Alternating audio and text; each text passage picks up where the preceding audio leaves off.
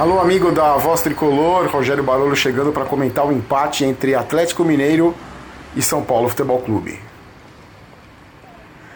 Meu amigo torcedor tricolor, o São Paulo foi até Minas Gerais enfrentar o Atlético Mineiro, um dos principais times do campeonato no estádio Independência, e voltou de lá com um resultado heróico.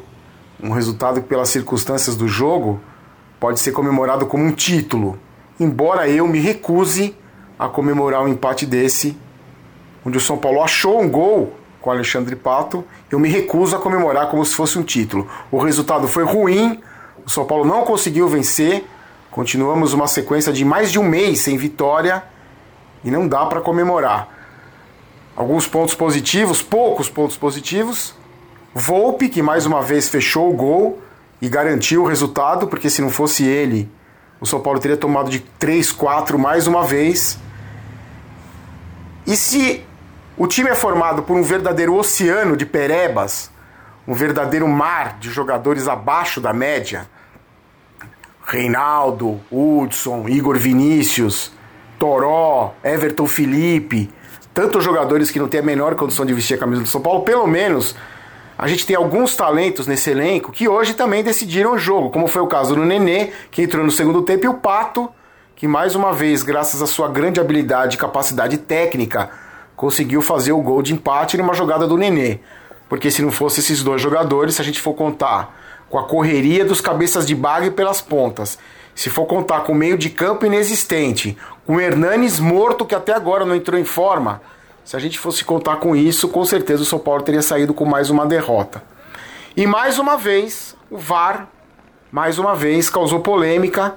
E como a bola é dividida no, no VAR, é claro que o São Paulo perde. Hoje, no final do primeiro tempo, um, um lance duvidoso, onde uma bola cruzada na área do São Paulo, o Toró falha bizonhamente, que nem para furar a bola ele conseguiu.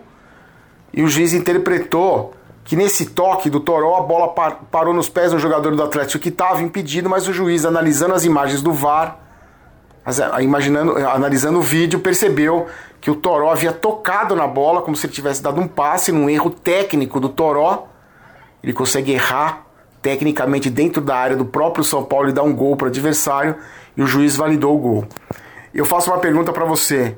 Se fosse o Felipe Melo, se fosse o Palmeiras do Felipe Melo, você acha que o juiz teria dado gol? Se fosse o Internacional do D'Alessandro, o juiz teria dado gol? Se fosse o Corinthians do Carilli, o juiz teria dado gol? É claro que não teria dado gol. Só que no São Paulo, aquele bando de defunto, ninguém pressiona o juiz, ninguém cobra, ninguém é, vai para cima, ninguém reclama. E é claro, que vai acontecer em todo o Campeonato Brasileiro, como já tem acontecido, na hora do VAR, se for um lance interpretativo duvidoso, sempre o São Paulo será prejudicado, porque o São Paulo não tem bastidores, o São Paulo não tem ninguém que pressione a arbitragem, o São Paulo é um time que ninguém respeita. Então, vamos parar de nos iludir e acreditar que o VAR vai beneficiar o São Paulo em algum momento, porque não vai o São Paulo sempre será prejudicado pelo VAR, pelo menos em 99% dos casos. Em algum outro jogo, em algum outro lance, o árbitro de vídeo pode beneficiar o São Paulo, e se bem que se beneficiar é entre aspas, mas na maioria dos casos vai prejudicar o São Paulo. O São Paulo vai sair perdendo, como aconteceu na partida contra o Atlético Mineiro.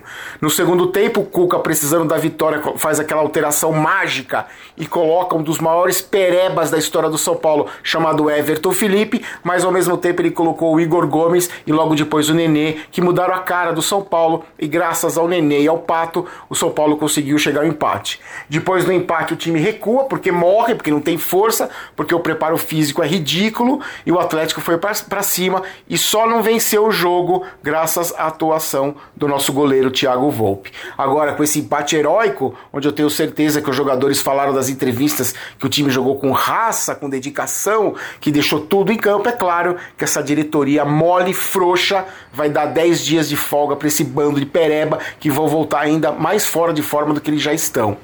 Espero que nessa pausa o Cuca chegue à conclusão que não dá para jogar no esquema com dois pontas abertos, porque não temos jogadores com capacidade para isso. Espero que ele quebre a cabeça e coloque o Igor Gomes para jogar, Nenê para jogar, que apesar de ser um grandíssimo paneleiro e não ser um jogador de grupo, é um cara que tecnicamente sabe jogar. Espero que ele coloque o Pato para jogar, que o Pablo volte, que o Rojas volte para a gente não, lutar para não cair, para a gente aspirar alguma coisa nesse campeonato, se bem que eu acredito que no máximo que pode acontecer é o São Paulo chegar numa Sul-Americana. E esse resultado, como não me convenceu, eu acho que ainda vai lutar para não cair. Vamos esperar o que vai acontecer na Copa América, estamos de olho, precisamos de laterais, precisamos de centroavante, precisamos de meio de criação e principalmente Precisamos de uma lista de dispensa, uma faxina mandando embora o bando de perebas que veste hoje a camisa do São Paulo Futebol Clube e não tem a menor condição de fazer isso. Fiquem com Deus, forte abraço.